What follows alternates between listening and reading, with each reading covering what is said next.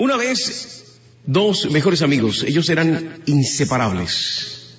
Eran una sola alma. Por alguna razón, sus caminos tomaron dos rumbos distintos y se separaron. La historia dice así. Yo nunca volví a saber de mi amigo hasta el día de ayer, después de diez años, que caminando por la calle me encontré a su madre. La saludé y le pregunté por mi amigo. En ese momento sus ojos se llenaron de lágrimas y me miró a los ojos diciendo, murió ayer. No supe qué decir. Ella me seguía mirando y pregunté cómo había muerto. Entonces ella me invitó a su casa. Al llegar allí me ofreció sentarme en la sala vieja donde pasé gran parte de mi vida.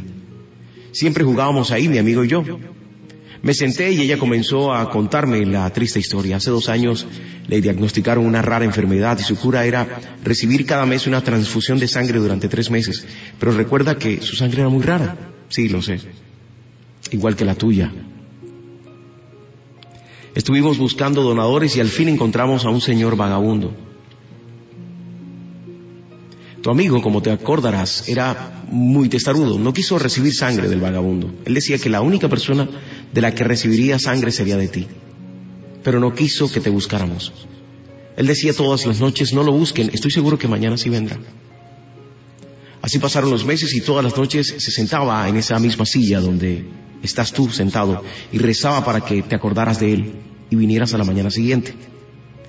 Así acabó su vida y en la última noche de su vida estaba muy mal y sonriendo me dijo, Madre mía, yo sé que pronto mi amigo vendrá. Pregúntale por qué tardó tanto y dale esta nota que está en mi cajón. La señora se levantó, regresó y me entregó la nota que decía, Amigo mío, sabía que vendrías. Tardaste un poco, pero no importa. Lo importante es que viniste. Ahora te estoy esperando en otro sitio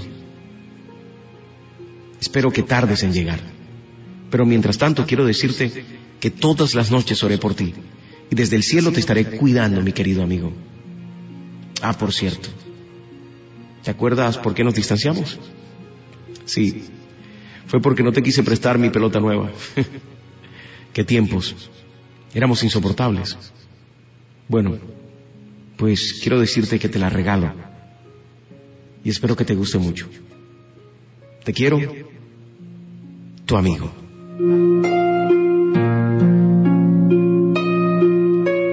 Nunca permitas que tu orgullo pueda más que tu corazón. La amistad es como el mar. Siempre recordarás el principio, pero nunca podrás ver desde la orilla el final.